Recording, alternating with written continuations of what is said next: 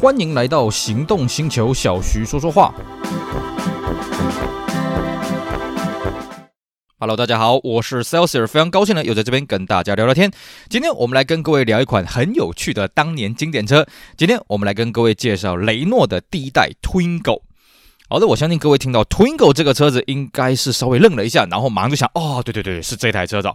接着呢，不要说 Twingo 了，雷诺这个车子目前在亚洲大部分的市场呢，呃，基本上就是有跟没有是一样的，也就是说它存在感非常薄弱，甚至都已经退出市场了。那么 Twingo 这台车子呢，曾经在第一代的时候呢，在亚洲这边大部分的市场上市，而且呢，引发了很多话题，因为这台车真的设计的很有趣啊。尤其呢，为了今天节目呢，我做了不少功课，我就发觉，哇，这台车子真的是。是哎，突发奇想哦，各种奇思妙想的都聚集在上面了。这个车子光是内装的座椅就有一大堆不可思议的想象变化哦。这个原厂设计真的是还蛮厉害的。那而且呢，这款车子跟台湾这边的市场也非常的有缘分哦。台湾呢是欧洲以外第一个上市的市场，而且呢是在台湾就地生产的。那么甚至呢在台湾就地生产的时候呢，台湾这边的规格也做了一点变化，而且那个时候台湾还有推出了半自排的系统，哎，应该算半手排吧。当时呢欧洲可还没这个系统啊，所以呢这个车子当年在台湾也引发了不小的话题啊。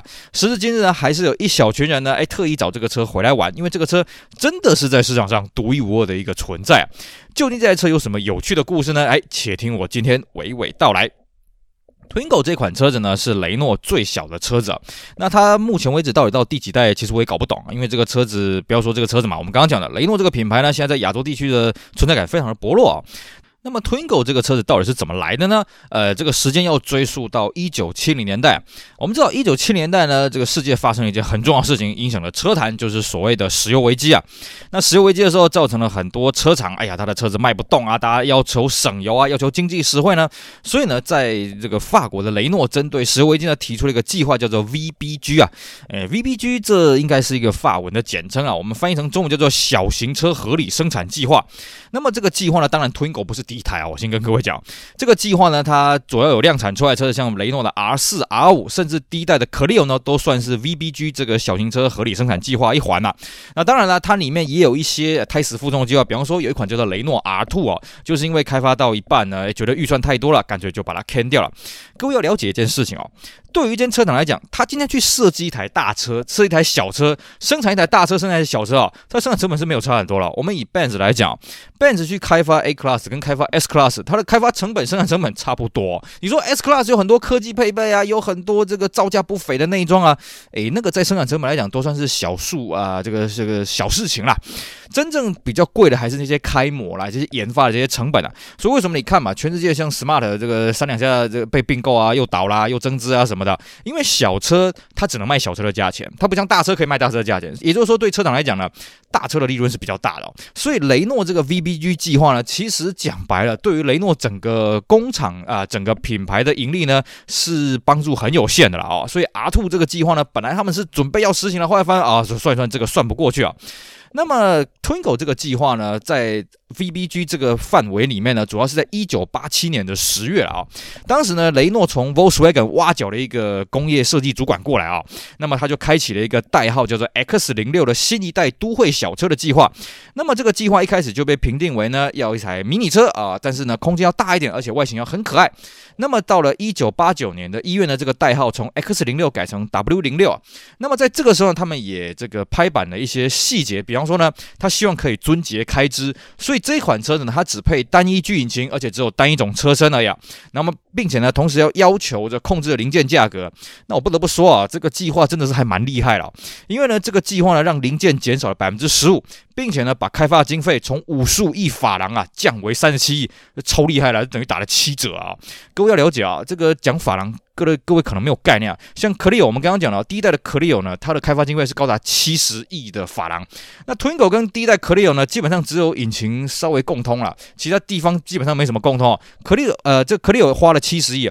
结果，Twingo 竟然只花了三十七亿啊，等于是 Clio 的一半。这个计划真的相当的厉害啊！那么在这个时候，他们提出了外观设计的三个重点啊：线条简单、结构方正，还有要细致的表面处理啊。所以呢，他们在外观上面呢，哎，这个的确你看到 Twingo 这个车的外形，哎，符合这三个重点啊。然后呢，它的外形相当的活泼，比方说呢。它的天线，各位知道它的天线在哪里吗？我们一般想一想啊，在八零年代、九零年代，一般汽车天线要不在，比方说车顶正中央，像很多法国车都会这个样子啊，要么是在车顶的后面，呃，要么是在车身的 A 柱，要么在车身的 C 柱啊，或、或者是在这个 C 柱后面的行李箱盖上面。哎，C 柱上面的天线应该比较少，应该是 C 柱后面的行李箱盖上面啊。那像一些美国车会在引擎盖的这个地方前叶子板嘛，对不对？不好意思，这些都不是 Twingo 天线所在位置啊。Twingo 天线在哪里呢？在这个后视镜那边啊，在那个驾驶座后视镜那边啊，就是独立一根，而且呢，它宣称啊，放在这边呢不会挡住驾驶座的视线哦，相当的妙。另外呢，在引擎盖上面呢，还有三个进气口，小小的，很可爱，并且呢，它声称啊，这个车子当初它外形的设计呢，还有参考这个电脑辅助 Auto CAD、Auto CAM 啊，这在当时来讲算是相当先进的一个设计的过程啊。那我们刚刚讲到，为了尊节开支呢，所以这个车子它只有单一车壳的这个设计啊，也就是只有三门。但是呢，为了要方便进出，所以它车门非常的大哦。这个车门跟我们一般轿车的酷配啊差不多那么大。而且呢，为了要确保里面的空间要大，所以它把四个轮子尽量把角落去丢啊。但是当时并没有提出所谓的 cabin forward 的这个概念啊，它只是尽可能的把车轮呢这个往外扩张，那么把车内空间把它拉出来。所以呢，Twingo 这个车子它前后的 overhang 啊，就是前轮到前保杆的最前端，后轮到后保杆最前端，非常非常的短啊。那相对的呢，它就便利它的车子后座的进出。而且呢，这个车子哦，它真的设计的非常厉害啊。我们一开始讲。这个车子的座椅的学问很多。首先，第一个，我们这种三门车子，你要进去后座了，或者讲双门车要进去后座了，是不是都要把前座的椅背往前翻嘛？对不对？那 Twingo 这么小的车子，它竟然可以把整个前座椅连同椅座的后半部整个往前丢啊！不像我们一般只能说啊、比方说车子往那个前座椅退到最前面啊，然后椅背再收着，没有。所以它后座其实进出还算是蛮方便的哦。再来呢，它的前后座椅可以连通打平啊，也就是说呢，它的后座椅背是可以向后翻的哦，可呃。不是向翻了，就是向后仰。那么这个时候再把前座头枕拿掉，把前座拉到最前面去呢，它可以跟后座打平，变成一个类似车长，但当然没有完全平了哦。那么另外一个是说，它的后座椅呢也可以前后滑移，这个就厉害了哦。你想一想，一台三门掀背的车子，不要说三门掀背，五门掀背不是 MPV 的车子，竟然后座椅可以往前滑。还有就是说呢，它的后座椅也可以往前翻折，甚至呢可以往前打平啊，也可以做五五分离啊，这个是非常非常厉害啊。而且呢，它的椅面的材质，它叫做原厂标榜叫做 SOHO 啊，这个材质号称是一种特殊布料，不会闷热呢，也不会掉毛啊。椅面的布面，呃，椅面的布料当然也是相当的花俏。不过来啊，不得不说，因为这是一台非常小的一台微型车啊，所以它的椅子的，以我们自己这样看啊，它的椅子的缺点就是它椅子真的很小张啊，不管是椅背或是椅面都很小。所以如果你身材比较大只的哦，你要开这个车子，你要开长途，我觉得你就省点力气吧哦。那除了椅子很有创意以外呢，它的中控台也是非常有创意啊。首先第一个，它的仪表板是中置仪表，它在驾驶座前面呢只有一排警告灯，但它主要的这些时速这些显示呢是在中间，而且是用液晶的方式显示。但是很妙的是哦，因为它中间这个仪表板非常的扁啊，所以呢它没有转速表。这个车子就算是手排的版本也是没有转速表啊，后来的自排也都没有转速表了，这个有点可惜啊。然后呢，它的方向灯啦、旋钮这些开关哦，都是标榜一个叫做呃草绿色啊，原厂是说这个叫香草绿啊，一个很特别的绿色。那么还有就是说呢，它它的内装，诶，其实你仔细看啊，内装有很多是硬塑胶啊，看起来当然就反正这种车的价位我们也不要多要求了嘛。还有就是它内装有很多金属直接裸露的地方，连个这个外外塑胶饰盖都没有盖上去的地方。原厂是说呢，嗯，这样看起来比较活泼一些啦。不过我们怎么看都是为了尊杰开支而来的。至于呢，为什么这个车叫做 Twingo 呢？嗯，这个当初啦，原厂的说法是说这是电脑选的。这就让我想到啊，所谓的雷诺 Magane 呢，也是电脑选的，只是不知道为什么当时电脑 Magane 选了一个跟日文的眼镜念法一样的一个车名啊。那 Twingo 这个车子其实。台湾当年是没有特别翻译成中文啊，不过我觉得大陆翻译的中文名称比较好玩。大陆翻译叫做“丽人行”啊，那个“丽”是美丽的“丽”，在一个人字旁啊，就是两个人一起出游。Twingo，哎，这个翻译的相当的好啊，相当的典雅。那么这台车子它也不是没有缺点的啊，这外外媒是批评啊，这个车子小归小了，但是它没有 ABS，也没有气囊，而且轮胎非常小。那为什么轮胎会很小呢？等一下我会跟各位讲。好，Twingo 这个车子呢是在一九九二年的法国巴黎车展发表，在三月呢就在法国上市啊，而且这个。车真的是很小一台啊，它的车长是三米四，车宽一米六，车长啊、车高一米四，那么轴距呢是二米三五左右了啊，所以呢这个车子其实不算是一台很长的车，但是各位听到它的车宽有一六三零啊，所以这个车子其实相当的宽哦。换句话说，这就造成它后来在台湾卖不好的一个很重要的原因，因为它这个车真的是太宽了。那也正因为它车子很宽，所以它的雨刷很妙，它的雨刷是单单臂雨刷。这个在同级车上来讲算是独树一格。为什么要做单臂雨刷呢？还有一个原因是因为它挡风玻璃面积非常的大，几乎可以说是方形的。你如果用传统的双刷哦，其实你能刷到的面积不是很大。而且呢，原厂呢他说这个车子只有三门的，而且它的引擎只有单一颗一二三九 CC 啊，只有五十五匹马力。那么这颗引擎是从老的一千一百 CC 扩缸而来啊，而且呢，它宣称它的缸径比冲程还要大，所以它可以有效的减低震动跟噪音。那么一开始发表的时候呢，欧洲当地只有五速手排，而且是没有冷气的哦。那么这样七折八扣下来，这个车的车重只有七百九十公斤啊。那至于它的半自排，应该算是半手排，所谓的 iTAC 呢，是到一九九四年才追加的。好，那这是它在欧洲上市一个情况。那在台湾这边呢，也算相当有趣哦。台湾这边最早啦，是这个七月份的时候呢，水货商有某间水货商呢率先引进了。并且呢，还邀媒体去试车啊，这个水货商相当的积极啊。而且呢，这一批车子呢，水货商他还自行加装了电动窗啦、右侧遥控后视镜、尾门遥控开关，甚至他还提供了一个很有意思的选配是什么？我们刚刚讲这个车子里面的按钮，各项按钮是所谓的香草绿啊。那这个水货商还提供说，如果你不喜欢这个绿色呢，我们还可以跟你喷成车身同色的一个配置啊。那么这一批当然，因为当时呢还没有自排的车型啊，没有半手排的车型，所以这一批只有五速的手排。售价呢是四十五万，并且还有软棚的车型，售价是四十九点八万。而且当时水货商相当的积极，他声称他跟原厂已经订购了两百台啊。那么。据原呃，据当时水货商的说法是说，反而是这种敞篷的车型卖的比较多。那各位听到这边觉得，哎，Twingo 的敞篷车型吗？哎，没有错。其实当初原厂在发表的时候，他发表两款车，一个是硬顶的，一个是天窗。但是呢，原厂它也是说这是软棚天窗，也就是说，哎，它是透过一个软棚呢，让你整个车顶可以开起来，相当的有意思啊、哦。因为这个东西在当时的通用车来讲算是独一无二的，所以反而是这批车在台湾比较受欢迎的是敞篷车型啊。好，那台湾真正啊大举入侵呢，还是当时在。台湾生产雷诺的三副汽车啊。三副呢，在原厂发表 Twingo 的时候就有说这个车子会弄来台湾这边生产啊。可是之所以它一直拖拖到一九九四年呢，我觉得主要原因在于说它在等原厂推出了半手牌的版本，也就是所谓的 iTAC 啊。台湾呢是在一九九四年的六月二十六号正式发表上市啊。那同样也是发表了硬顶版本跟软棚的版本啊。而且呢，我们刚刚讲过，台湾是欧洲以外第一个上市的市场，并且主要提供了四种颜色：咖喱黄、青石蓝、珊瑚红跟这个香草绿。而且当时呢，三副对这台车子寄予厚望，因为对三副来讲，那个时候它的销售状况已经不是很好了，所以他希望呢，透过 Twingo 这台，哎，算是一个划时代设计的车子呢，可以提升它整个产品的形象。所以呢，它的月销目标定得很高，当时它月销目标定的是一千五百台。哎，就我们事后的了解了，哎，好像只有上市的一开始有达到这个目标。那他甚至希望呢，当年一九九四年呢，下半年可以卖到一万台啊。这个车子呢，其实当初三副对他这么有自信呢，也不是随便讲一讲啊。这个车子甚至比嘉年华当时台湾最小的掀背车福特的 Festiva 还要短啊，而且呢，它的这个车型相当的可爱啊。你在同时来讲，真的是找不到第二台啊。虽然说当时啊，裕隆的 March 也上市，而且 March 也很可爱，但是比较起来呢，我觉得 Twingo 还是更可爱的啊。那么这个车子呢，它。这个在台湾当时也创下一个同车记录，就是它配的轮胎啊，它配的轮胎是一四五七零 R 十三啊。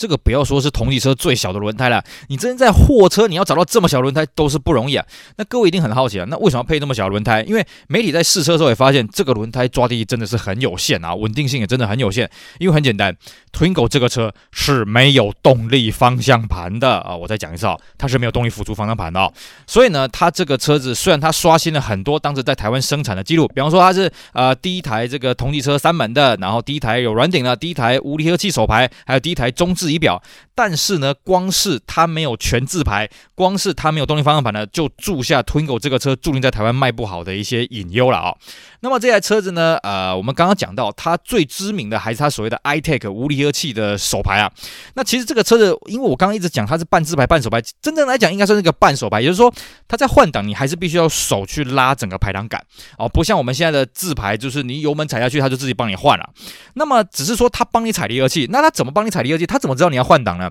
它是在你的排挡头上面有个感应器，你手只要握上去呢，它就会帮开始帮你办离合了。所以如果呢你开车的习惯像神之手这样子开的呢，嘿嘿，不好意思，你的这个 iTAC 离合器很容易烧掉。而且呢，还有就是它必须排挡的时候还是必须用你手动啊。所以对于女孩子来讲也不算是真的很方便。当然一开始啊，大家没看过这个车子，所以它有个新车蜜月期。可是久了呢，你看其他像那个 March 啊，有 NCVT 啊，那东西更方便嘛，一脚油门到底就好了，你根本右手都不用放在排挡杆上面啊，所以呢，很快这 iTag 这个东西就被市场上觉得这东西好像是有点多余啊啊、哦。然后呢，再来就是它的这个手牌的设计呢，它有些防呆的设计，比方说，呃，它如果你用太高档位呢，你是不能入啊、你是不能起步的。那如果说呢，你没有及时退档的话，它也会有哔哔声的提醒。固然呢、原厂是说，如果你开得好的话，你是可以把 iTag 这个车型开得比手排的换挡速度还要快。但是呢，大部分的人对于手排车根本也就不娴熟啊，所以这个系统呢，很快就被那些不太擅长开手排的人给嫌弃啊。换句话说呢，其实 iTag 这个车型一开始，哎，大家有个新鲜感，卖的还不错。但是很快啊，蜜月期一过，这个销量马上就大跌了。那么这个车型呢，台湾发表的主要是有硬顶手排三十二万，呃，三十二点九八万。硬顶 iTech 车型呢是三十四点九八万，软顶 iTech 车型呢是三十七点九八万啊、哦。那么 iTech 车型的配备呢，比硬顶的车型还要多了一点，多了电动窗、中控跟后喇叭。而且呢，当时三富还推出一个选配件，就是你加价二点一万可以选配铝圈啊、然后还有双色真皮方向盘以及车身护条。那么在三富来讲呢，它还比原厂修改了一些东西啊，比方说呃，三富生产版本呢多了方向机上面的电动后视镜开关啊。我也不懂为什么后视镜开关放在方向机柱上面，它到后期呢改到这个门板上面了啊、然后呢多了四喇叭的 Porten 的音响，并且呢助手席啊，在原厂的设计助手席前方有个置物台啊，但是它那个置物台、啊，这个这、空间很浅、啊，所以呢这个三副的版本呢多了一个置物网，并且呢它多了可调的前座高低安全带、可折后视镜啊，还有第三刹车灯以及中控左右遥控后视镜啊。我们刚刚跟各位讲哦，水货它只有右边的电动遥控后视镜，左边它还是用手调。但在三副的版本呢，是左右电调后视镜。最重要的是什么呢？三副的版本多了冷气。我们刚刚各位讲过，呃，Twingo 这个车在原厂那边是没有冷气的哦。那么三副呢，特别帮他跟这个日本的三电研发出了压缩机啊，让这个车子引擎的动力不会减损太多，而且呢，可以据说这个冷房的效果还不错啊。